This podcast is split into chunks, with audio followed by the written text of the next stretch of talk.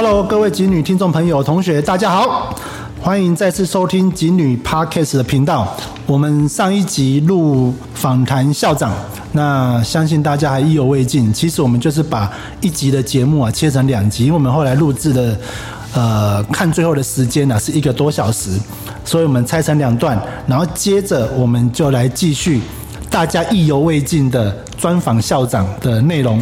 那校长第一任期的学，就是出任校长的学校是在士林高商。是。那接着的话，在那边应该是七年。对。我我我讲一个小故事哦，一个有趣的。我们前任的校长哦是林立华校长，林立华校长住在士林高商的对面。那黄云锦校长住在集美女中的对面。哦，所以当时候就是两个校长哦，就是。就是呃，应该是对调的话，就是 只要是过个马路，我就可以去上班了。他后来因为校那个林丽华校长应届就退休了，然后黄校长就转任到集美女中来。那那时候应该是首选了哈，就是离家近。啊，其实呃，第二任期黄校长到了集美来之后，还有另外一个渊源就是。他的女儿也是集美女中毕业的，所以有很多层关系。那先请校长谈谈集女这所学校，包括可以可以谈谈说，呃，来之前的观感或者来之后的一些呃经验看法。OK，因为。在我念书的时代，吉女是北三女嘛，我刚刚说我连吉女都考不上，还蛮让我父母失望。所以后来我来吉女，我会选择来吉女工作，要谢谢丽华校长他的大力促成跟邀请，我真的很感谢他，他也算是我生命中的贵人。那呃，刚刚讲那个小故事，我可以再补充一下，就是丽华校长每天要开车经过建国南北建国南北路来到木栅。然后集美上班，我每天要从木栅开车经过建国南北路，然后去士林上班。我们两个基本上每天应该都有在建国南北路上交叉 交汇。他就跟我说，如果我们两个换工作，可能时间可以多一点。我就跟他说。呃，我们可以上千层给局长，但局长不能批。这虽然你老公是局长，他也不能批。但是你可以回去跟你老公说，我们来换房子，因为你家是豪宅，我还蛮喜欢的。所以后来这就变成我们两个之间的笑话哈。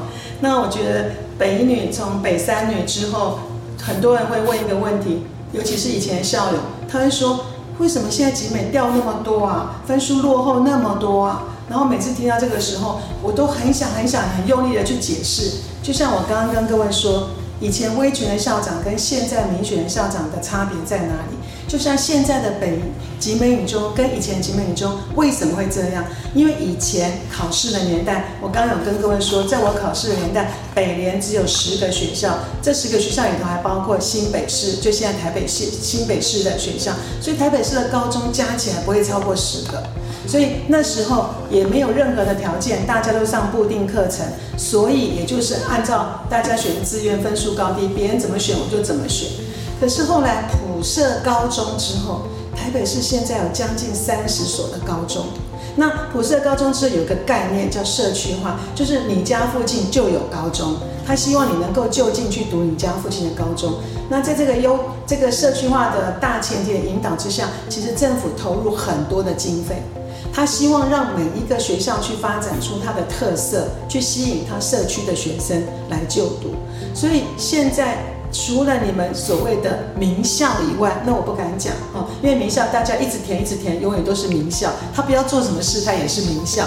那其他的人怎么办？其他的人就是生存在。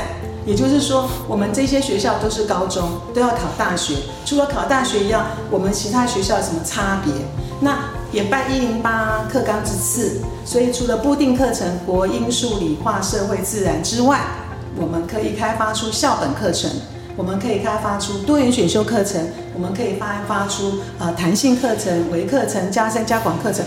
这一些课程每个学校基本上都不太一样，它会从学校的基础跟学社区的特色，以及这个学校的发展愿景去开发这些课程。所以，如果一个聪明的那个妈妈、爸爸，帮孩子选高中，你应该你不用你不一定要选我的学校，但是你一定要去看看每一个学校的特色是什么，是不是符合你的需求。所以我们现在标榜的是校校有特色。所以如果你在按照所谓的那个分数去分发的时候，你就会丧失很多，你把决定权交给别人。然后再来，我集美语中收了学生六七百个学生，那个拉距会有多大？你是看最后一个的分数是最后一个七百第七百名的学生有意义吗？所以，我们现在这几年，我们除了努力开发学校的特色之外，我们还期待说，我们希望你了解我们。所以，我们招生广告打的主要诉求是，我们在等喜欢景美的你。为什么？因为你喜欢景美，一定有理由。你喜欢景美什么？然后你来了之后，在你自己的课程的选择方面，你才会按照你的选择去选。然后我们尽量提供你的需求，帮助你去圆梦。所以我们打的诉求是，我们在等喜欢集美的你。那这几年我们也很骄傲的是，从集美出去的学生，他告诉我们说，十五岁的选择是他人生当中第一个正确的选择，让我们觉得很高兴，因为他们都超喜欢回到他们的母校，他们很 enjoy 他们高中的这三年的生活。让我们当老师、当校长、当主任觉得非常的骄傲，因为教育不就是要去成就学生吗？去成全学生吗？说实在，学生考什么大学，那是他个人的选择。可是，如果我们对学生的未来人生有所启发、有所引导，就像刚刚阿良讲的，我埋下去的种子不会三年五年发芽，可是十年、二十年以后，他们再回想，原来我最喜欢的学校是集美中，是我的高中，它对我人生有很大的影响。所以这是目前我们在办学方面一个很大的一个呃共同的信念吧。好，全校老师有一个共同的想法。那至于集美语中的特色，其实我们今现在特色也不需要多。如果你有太多，你就不叫特色，人家也记不得，对不对？所以我们特色非常简单，我们就是用三种学习能力去培养孩子面对未来。一个就是学习力，我们培养他如何学习，不只是应付考试，更是应付新事物的学习。因为他从学校走向社会之后，他需要不断的学习，所以我们在培养他的学习力。第二个，我们希望培养他国际力。台湾孩子的未来都不在台湾，会在世界各地，所以我们必须要培养他有移动力，他有胆识，可以走向世界。所以在国际力课程，我们花了很多的时间去着力，然后包括呃跟各国的交流，各国的课程的互相的一个来往跟交流，都很多机会在集美中会发生。那最后，我们希望孩子有一颗柔软善良的心，他这样他才会是社会所需要的人，所以那就是我们的品格力。好，那我们有很多的课程去培养孩子品格力，最有名的课程应该是我们的呃偏乡服学，我们带三百，每一年带三百个孩子下到云林六个小学去做服务学习的课程。所以很简单，集美语中就期待培养有学习力的孩子，然后有国际力的孩子，有品格力的孩子。如果你认同我们，那你就把孩子送来，我们不会让你失望。哦，但是我还是讲那一点，如果现场有家长在听，你要国国中的家长，你要为你孩子选择学校，你不一定选择集美语中，但是你一定要了解那个学校的特色是什么。你去的时候，你才不会。茫然不知道自己要学什么，因为国中生吃的都是套餐，就是学校准备好一套一套给你吃。可是高中生的课程非常多元化，我们吃的是自助餐。你要自己去选你喜欢的菜色。如果你没有做功课，你没有准备，那那么多菜色，你要选什么？你会不知道怎么下筷子啊？那当然你就不能够吃的又好又营养。所以我会觉得说，如果有国国中的家长在听，我们期待你孩子要进高中之前，一定要去了解各校的特色，才能够帮助你孩子制定未来的学习计划。那这样这三年他才能够过得充实，那才能够面对未来。刚刚校长有提到，那个当时候的北联是包含新北市跟台北市这个地理区，总共只有十所学校。其实到我的年代的话，也差不多十二三所，多增加两所。那在这几年，刚刚校长提到的，包括社区化之后的状况，普设高中或者是国中。往呃升格为完中的话，其实现在光台北市就二十八所的公立高中，包含两所附中。那以我我是六十六年次的，我那一年的话，出生人口数是四十二万。现像现在的话，一年都不到二十万，所以呃对，所以人口减少然后招生数又增加的情况下，其实所谓的被稀释哦，那个是很正常。其实其实还有个趋势，就是好像高中哎，高中是一直增加，可是高职从我念书的时代，公立高职的话就没有再新办了哦这可能也有一些政策上的一个需求，所以不要再问说景美怎么了哦，景美一样哦，景色还是很美丽，学校还是很好的哦。其实其实我们一直在宣传一个观念，刚刚小有提到就是。其实每一所学校都是好学校哦，没有所谓的好呃坏学校。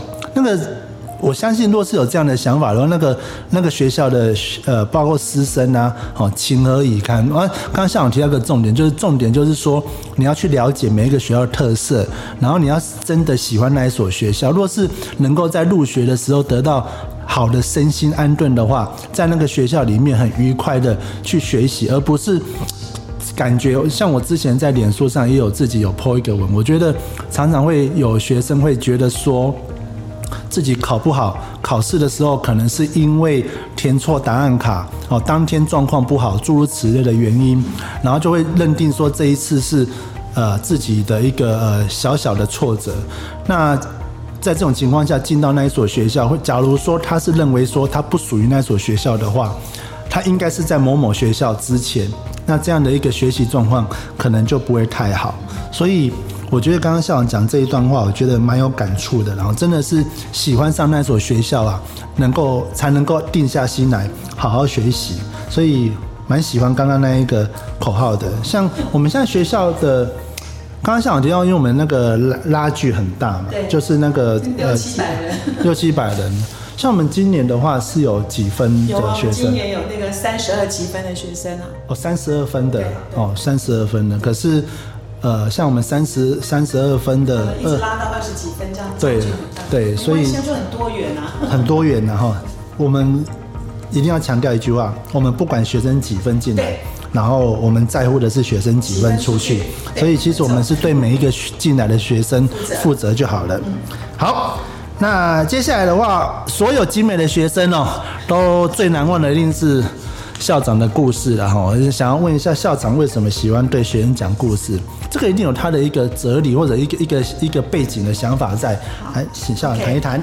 那这就讲一个很有趣的事。我记得我去市商当校长的第一年，然后第一个礼拜开学第一个礼拜说要升旗，然后我就很着急，因为我不知道我我没有在学校当过老师，没有在学校当过主任，更没有在学校当过校长，我不知道校长在升旗的时候都说什么。然后我就打电话去问我的好朋友，就现在松山高中的陈清高校长，然后那时候还在大安高工，我问他说。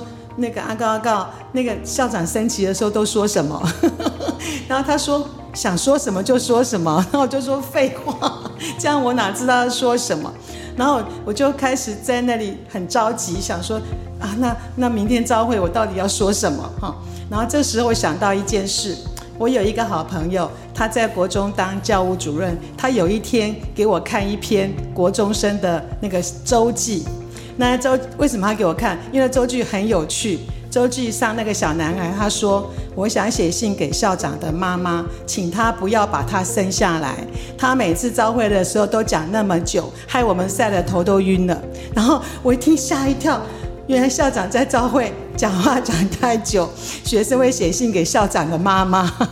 然后我很怕学生会写信给我妈妈，所以那时候我就按心里就按下一个说：“我跟学生讲话。”绝对不要超过时间，三五分钟能够解决的事情，我就把它讲完。好，那我就想，叮咛学生学习的事情是教务主任的工作，那要学生啊、品性优良呢是教官室跟学务主任的工作，然后要升学辅导这是辅导室的工作啊，学校的环境设备是总务主任的工作，我不能抢其他主任的工作，那些事都不是我该说的。那我当校长，我该说的是对学生做价值的澄清跟引导。然后能够启发，对他们有所启发，这才是我当校长应有的高度，跟我应该做的事。可是三五分钟、三分钟要怎么样对学生做价值的澄清跟引导呢？好，我就想到了，可以说故事。说故事是最简单的方式，因为你啰里吧嗦说了一堆，没有人会听进去。可是大多数人都喜欢听故事，为什么？因为你不知道故事的结局是什么。所以你会很好奇的想要知道结局是什么，那你就你就可以用说故事的方式。所以从第一天我当校长的第一天第一次周会开始，我就给学生说故事。那个故事有的是我在网络上看来的，有的是我以前听来的，有的是我生活周遭发生的事，我把它编成故事说给学生听。诶，我来恢复一下大家的记忆哦。我记我记得有印象的，一定是最深刻，一定是爱丽丝。对，爱丽丝。然后再来就是小和尚。对。那再来呢？再来就是那个那个犹太人那个哦，犹太人小孩吃蜂蜜的阅读。这三个经典的故事哦，哎。那个各位听众啊，这个是会一直重复的哦。我觉得 这三年来的话，像那个同学们啊，我觉得呃，好像是在每一个时间点有不一样。比如说爱丽丝的故事讲的是目标跟方向，我会在每一次的开学典礼说。对。所以集美影中的学生基本上要听五到六次，如果你都有来。然后那个那个呃犹太人的小孩那个舔蜂蜜的故事，讲阅读的故事，增加你的知识量的故事，会在期末的休业式讲，长假固定的时间，长假要阅读，对，休定的时间，对。那小和尚是什么时候讲？小和尚的故事是在毕业典礼的时候，哦，毕业典礼的时候，叮咛学生说，未来自己的人生定位很重要。是是是，好。那接下来的话，我觉得这个比较感性的时间哦。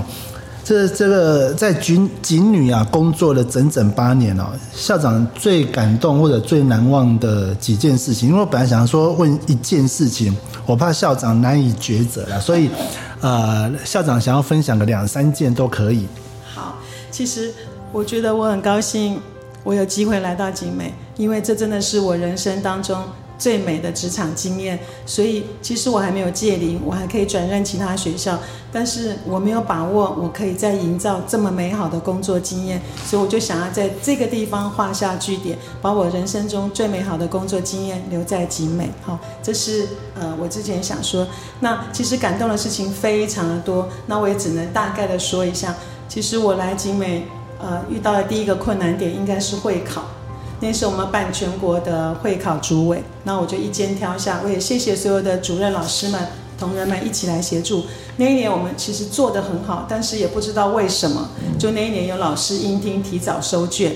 但是我必须澄清，那一件事情跟我们没有关系，因为事后的政府的一个调查跟惩处也都跟我们没有关系，因为我们只是执行单位的人而已。但是因为我们是主委学校，所以我们就必须要。站出来负责，所以我就很勇敢的说，我来负责。那那个时候其实是我刚来集美的第一年，然后我那一个时候真的很沮丧，因为每天媒体三大报都会报这件事，甚至教育局、教育部都要开记者会，我都要站在媒体前面。那那个月我真的是痛不欲生，而且我也很担心我会不会替集美带来坏名声。可是我要讲我很感动的事情是。我在校园当中遇到学生，学生走过来拉着我的手跟我说，还拍拍我的手说：“校长你很棒，你千万不要那个沮丧。”然后我说：“你知道我哪里很棒？”他说：“我们老师在课堂上都跟我们说，我们校长很勇敢，很有担当。虽然这件事情不是集美的责任，但是你勇于承担。还告诉我们说，我们以后长大要学校长一样。”那让我很感动的是，我的老师会在课堂上跟学生分享这件事，去告诉他们说校长没有做错事，然后让我觉得老师跟学生是挺我的。那时候我真的很感动。那我们的家长还说要开记者会来澄清这件事，我跟他说不要不要，因为这样又会又把焦点放在集美的身上。然后我记得那一年我收到很多的卡片，然后很多的小纸条，都是不同的学生、不同的老师，甚至有全班一起贴过来的。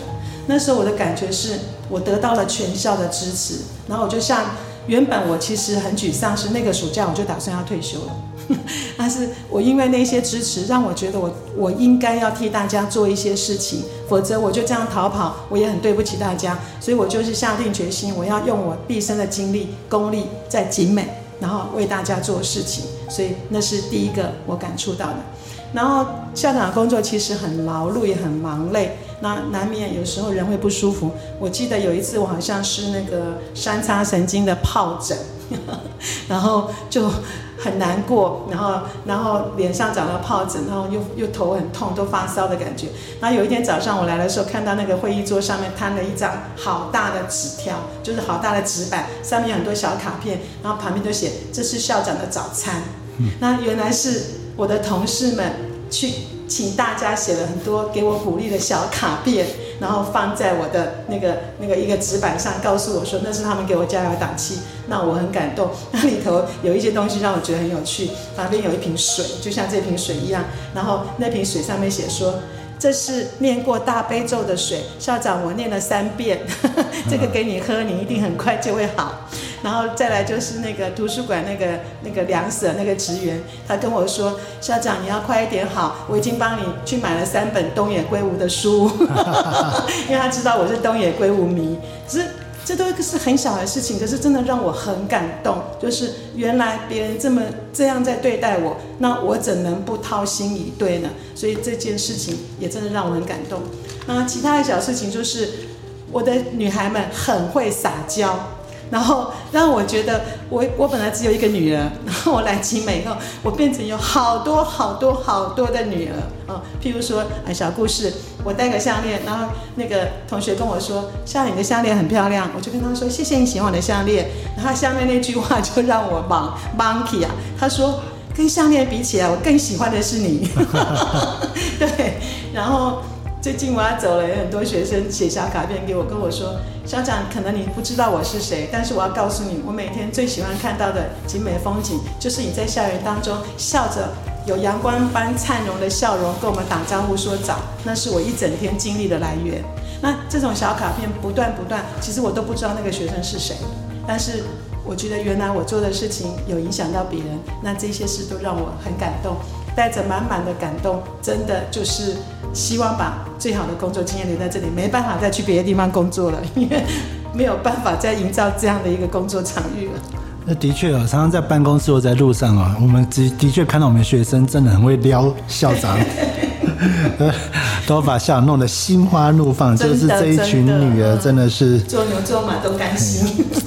不过这也是因为那个，我觉得我觉得校长有那种很和蔼可亲的特质的，我觉得这个是一个蛮相对的，这是蛮感动的。谢谢。好，接下来的话就是想要问一下，说我们校长即将结束公职生涯，那回首回头这样的一个经历的话，有没有什么感想？嗯，我觉得一路走来，大概我就经历三个场域嘛，教育局，然后市商跟集美，不管是哪个场域，都是我的最爱。在里头，我就认识了非常多的好朋友。那也许同事是一时的，但是朋友是一世的。那当你离开一个地方以后，这些人还继续跟你勾勾搭，那个就叫朋友。就像我教育局的同事，还有世上的团购，到现在我都还在买，就表示那我相信接下去我跟景美的关系也是一样，就像米蒜狗一样会狗下去。那这些都是我人生当中最宝贵的资源吧。那我很感恩。那如果有。这些我服务过的娘家，有需要我协助的地方，有需要我可以贡献我自己微薄之些地方，我都会全力以赴。我看那个校长的脸书，有人在校长的一个一则分享下留言说，好像他记得像一句话，就是退休之后要五十个好朋友。是不是？对，好像五十个好朋友的话，就是可以充实自己的退休生活。对我，那校长有几个？哦，应应该很多个。讲讲到这个，我一定要分享一件事，因为有人跟我说，退休之后你一定要有一个呃活动参加。那我说，那我要参加什么活动？他说你要去参加社区大学的活动。好，那社区大学活动，我后来才知道很难参加。为什么？因为救生优先。然后救生都不退，然后水新生都进不去，所以那个抢都很难抢。那我就心里想说，哇，我做了三十几年行政，如果我抢不到，我应该可以自己来创造一个。所以现在我就自己创造了一个社课程社群，然后我找了。这两年跟这两年退休的都是我认识的，我的同学、我的朋友，然后我就把他拉在一起。那我们要开筹备会，我们要来筹组我们的双周同乐同学会，就是我们轮流主办活动，然后双周办一个，双周办一个，这样就是你知道意思吗？两个礼拜办一次活动，就是说没有特定的主持人，就是可以互相轮流，就轮这样才公平嘛。轮流你当主，但你不用每次都来，因为我们不会有全勤奖，就是刚好这个主题你喜欢，譬如说。像我的退休朋友，他可能是呃以前他是在都发局，他是负责古迹的，他可能对古迹很熟悉，他可以带我们去导览古迹，哈。然后像我自己是很喜欢看电影的，那我们可以看电影以后再喝咖啡来说电影。那我有同学常年要参加，那个朋友常年参加那个那个社大的那个艺术课程，他可以带我们去导览艺术。对，那吃吃喝喝也可以啊，反正开心就好。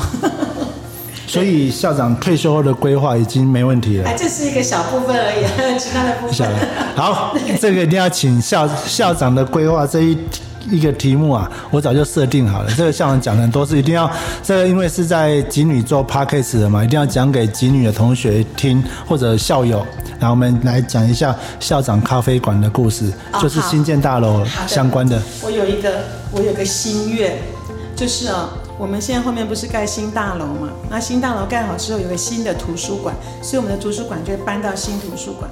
然后我们旧的图书馆其实很美，因为它是修泽兰女士的遗作，就是她最早的那个建筑的作品，非常的漂亮。不管你从里面还从外面看，所以我就有一个想法啊，突发想法，就是我想把那里变成集美语中的校史馆，但是那个校史馆不能拿来关奖杯跟奖牌。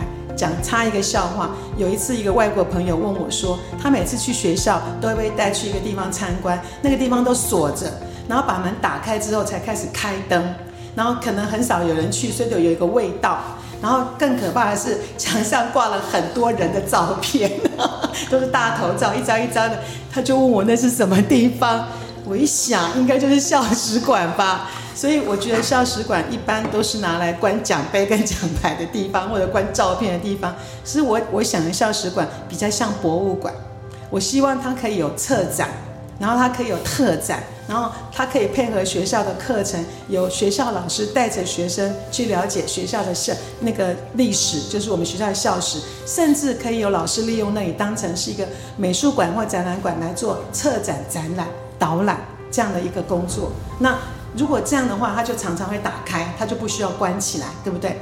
然后，但是学校人力有限，一定没有人可以去维护那里嘛。好，那我们这些退休人力刚好可以使用，我们可以把退休的教职员工、老师召集起来，我们可以把那个已经毕业的学生的家长还有校友都召集起来，那我们可以组织一个轮班，然后我们就。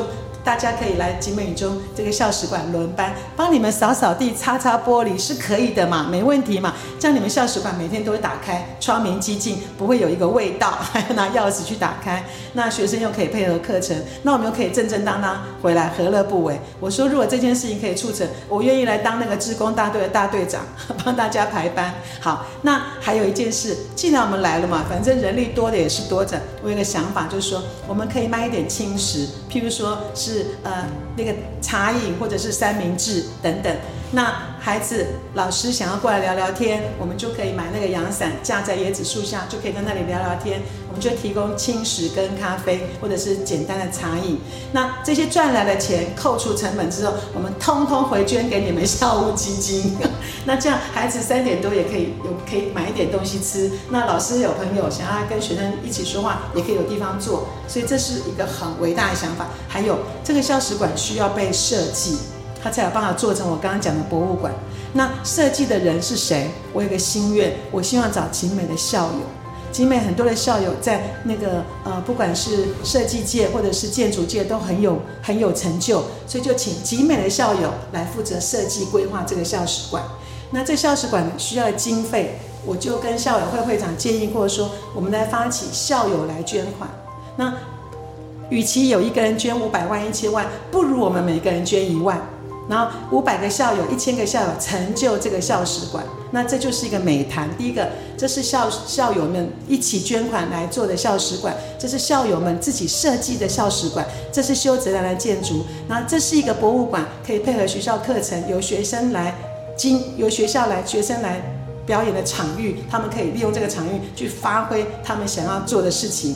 那再来第五个特色就是是由退休的跟这个学校有发生曾经来过这个学校的人退休以后一起在这个学校帮忙经营的这个校史馆，那这个特色绝对是全台独一无二。嗯，我相信只要做得起来，一定可以吸引媒体来做专访。各位校友，我们校长已经发出动员令了，我们。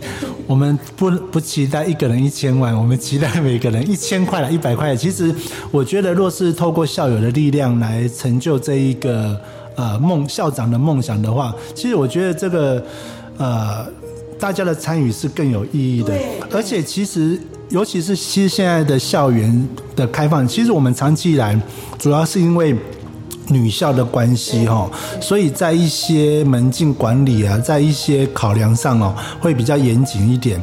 但其实现在一般校园的话，其实包括假日啊。呃，都是开放的哦，啊，加上我们图书馆的位置，现在啦，现在图书馆的位置哦，是比较在靠近门口的地方，其实都有可能未来有对外开放的机会。那简单的说，刚刚校长意思就是，我们现在的图书馆也在，也即将在我们新建大楼完成之后，会整个搬迁到新大楼里面的图书馆的位置。哦，所以那个图书馆更大哦，那个整体的呃设计啦都很完整，然后真的是很不错的地方哦。所以未来校也可以回来看看。那现在的图书馆就会朝着校希望然后希望朝着校校长刚刚规划的方向哦，我们让它有人气哦，除了有书之外，然后有一些学校的历史可以来。看有一些展览可以看，那也要有人气。那我们弄了咖啡馆，有咖啡香，我觉得那个真的是可以期待，而且真的是好像没有很多没有学校有这样的一个做法。那我们就说那时候开玩笑说，那个吴主任啊，图书馆吴主任说。那校长，你你你卖那个三明治，然后我来卖红茶，就是老校长三明治，老主任红茶。不要加个老来，加个老就很伤感情。不会不会。校长姐姐的红茶，这个很有温度的。好，我还是先跟各位听众朋友啊同学讲哦，我们或许有我我自己当主持人，问你的一些问题，可是校长哦，他就是空空手而来，就是完全不用。你看校长口条真的非常的好，就。是来聊天的哦，但是我相信今天若是大家能够从头听到尾的话，一定会有相当的收获。有时候听一个人回顾自己的生命经验哦，那就是在看一本书的概念。我觉得相一定会有收获。那最后有没有像什么要没有有没有什么要补充的，想要再跟我们分享的？有，我爱集美，谢谢。非常。谢谢啦！我想校长也住在集美附近哦。我觉得集美的大门永远为校长开，欢迎校长回来，继续来卖我们的什么校长校长校长红茶红茶。好，三明治。好，谢谢校长。那我们今天的金女 Parkes 就到这边为止，谢谢大家，谢谢大家，拜拜。